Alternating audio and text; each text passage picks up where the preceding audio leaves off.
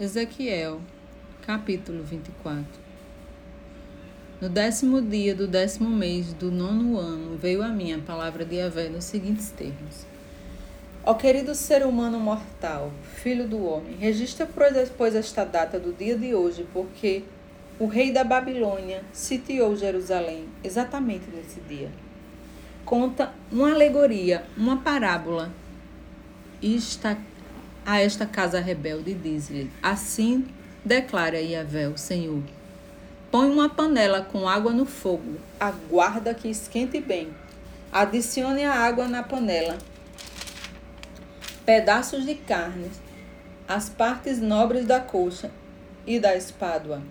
Enche-a com ossos escolhidos. Pega o melhor carneiro do rebanho, empilha lenha suficiente debaixo da panela para cozinhar até os ossos. Fazia ferver bem e observa este teu cozido. Portanto, assim declara o eterno e soberano Deus. Pobre cidade sanguinária, desta panela que agora está com várias marcas de ferrugem por dentro e cujas crostas não desapareceram dela, tira, pois as carnes de dentro dela pedaço por pedaço. Não escolhas nem sorteios que pedaço retirar primeiro. Portanto, o sangue que ela derramou está no meio dela. Ela o derramou no chão, onde o pó da terra o cobriria.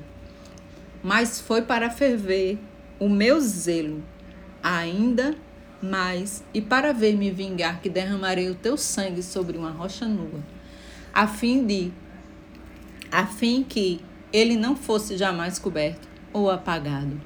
Sendo assim, eis que Yahvé, o Senhor Deus, declara: Ai da cidade sanguinária! Eu também farei um grande amontoado de lenha, uma pilha bem alta. Portanto, faz depressa um monte de lenha, seca e acende o fogo, ferve bem a carne, engrossando o caldo com temperos até secar tudo, deixando os ossos reduzidos a cinzas. Logo depois colocarás a panela vazia sobre as brasas restantes para que ela seja tão aquecida que até o seu bronze fique incandescente. As suas impurezas se derretam e toda a sua ferrugem se consuma.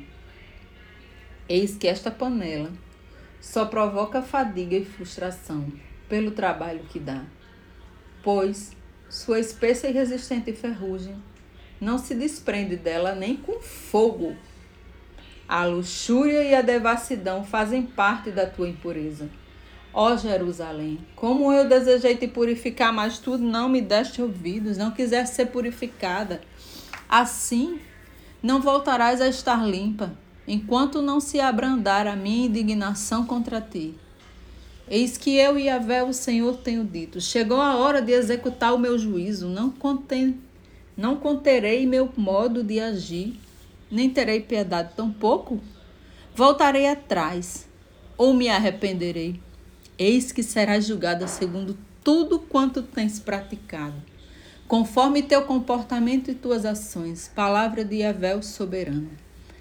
Então veio a mim a palavra de Yahvé e me comunicou. Ó querido filho do homem, com um único golpe Estou para tirar de ti o prazer dos teus olhos. Contudo, não te lamentarás, nem chorarás, nem haverá de te correr lágrimas de pranto. Geme de dor, porém em silêncio. Não faças lamentação pelos mortos, como se costuma fazer. Ata bem apertado o teu turbante, a cabeça e as tuas sandálias aos pés. Não cubras o teu rosto, nem comas do alimento tradicional servido aos enlutados. Assim, Comuniquei ao raiado dia ao povo. E à tarde minha esposa faleceu. No dia seguinte, fiz exatamente como o Eterno me havia ordenado. Então o povo indagou-me: Ora, não vais nos explicar qual o significado de tudo o que acabou de ocorrer em relação à sua vida? E eu lhes repliquei: A palavra de Yahvé veio a mim dizendo: Vai e declara a toda a casa de Israel Eis que assim dizia Vé, o Senhor Deus.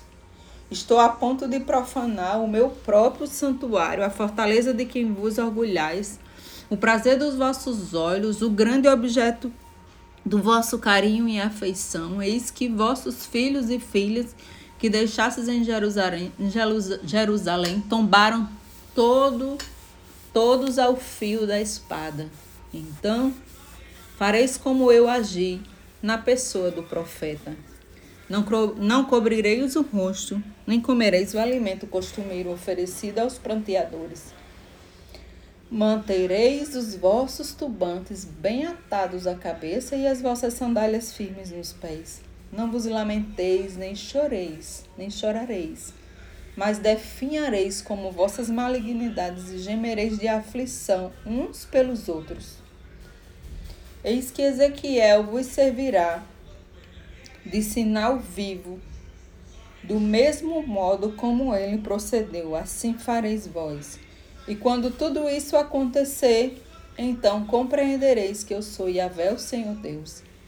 E quanto a ti, ó querido filho do homem, no dia que eu te tirar a fortaleza, toda a tua alegria e glória na terra, o grande prazer dos teus olhos, o maior desejo do seu coração, e a presença feliz dos teus filhos e filhas nesse dia, um sobrevivente fugitivo virá te trazer as notícias. Naquela hora, não ficarás sem palavra, a tua boca se abrirá e falarás com tal sobrevivente, e não permanecerás mudo, e assim haverás de ser um sinal diante de todos eles, e reconhecerão que eu sou Yahvé, o Senhor.